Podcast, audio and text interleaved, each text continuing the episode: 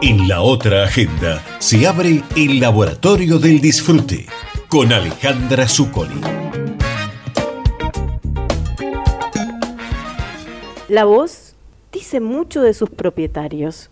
La voz nos cuenta a nuestra mente cómo son altos, bajos, buenos, malos, si tienen tristeza o alegría.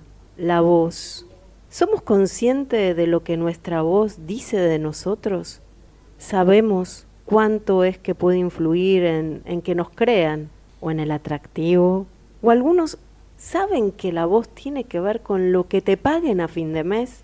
Si supiéramos, como tantas personas van investigando la voz, si entendiéramos lo que la voz representa en nosotros y en el otro, seguramente que la voz sería ese instrumento tomado para prevenir, para disfrutar y para colaborar con la paz que tanto buscamos.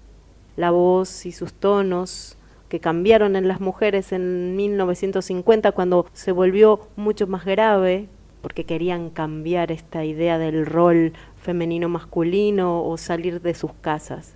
La voz que nos habla de la historia, de la humanidad y también de la nuestra.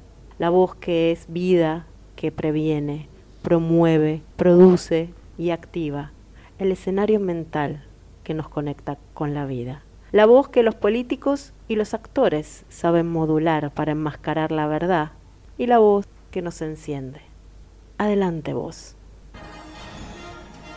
Todos acérquense. Me llamo entrenador Boomer.